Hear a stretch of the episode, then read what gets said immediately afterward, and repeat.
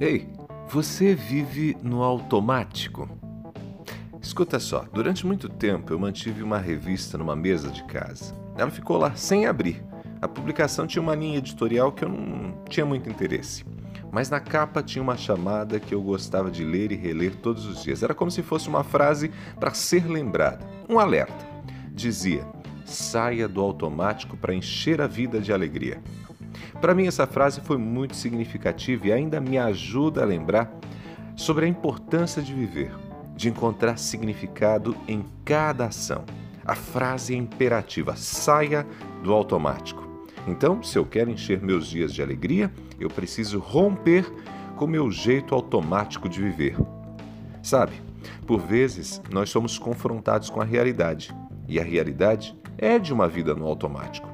Eu reconheço que muito do que faço, faço no automático. E não dá muito para ser diferente. A gente esbarra no tempo, no relógio, nas limitações físicas, nos compromissos com a vida, com a família, nas responsabilidades cotidianas.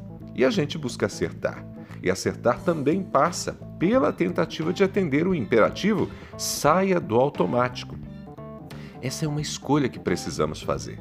E claro, toda escolha tem custos implica perdas mais do que financeiras. O trabalho, os compromissos profissionais, a realização de projetos de toda a ordem fazem bem ao espírito e é bom se sentir útil.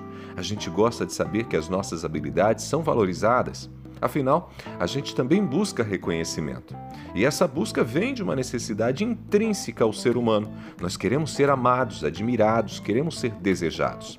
Mas, ainda que tudo isso faça um enorme sentido e muito bem ao coração, é insuficiente para encher a vida de sentido, para alegrar o coração. A longo prazo, gente, os compromissos vão corroendo a nossa existência. Aos poucos, o sentimento é de solidão, é de abandono. É como se fôssemos programados para nos relacionar, para ter momentos de lazer, descanso, diversão, sem esquecer de cuidar da vida espiritual. Por isso, existem momentos na vida em que há necessidade de frear, de dizer não, de cuidar da agenda a fim de garantir tempo para viver outras emoções. Isso é sair do automático. Por hora é isso, eu sou Ronaldo Neso, você me encontra no blog ronaldoneso.com, também estou nas redes sociais. Me procure lá no Instagram. Abraços do Ronaldo.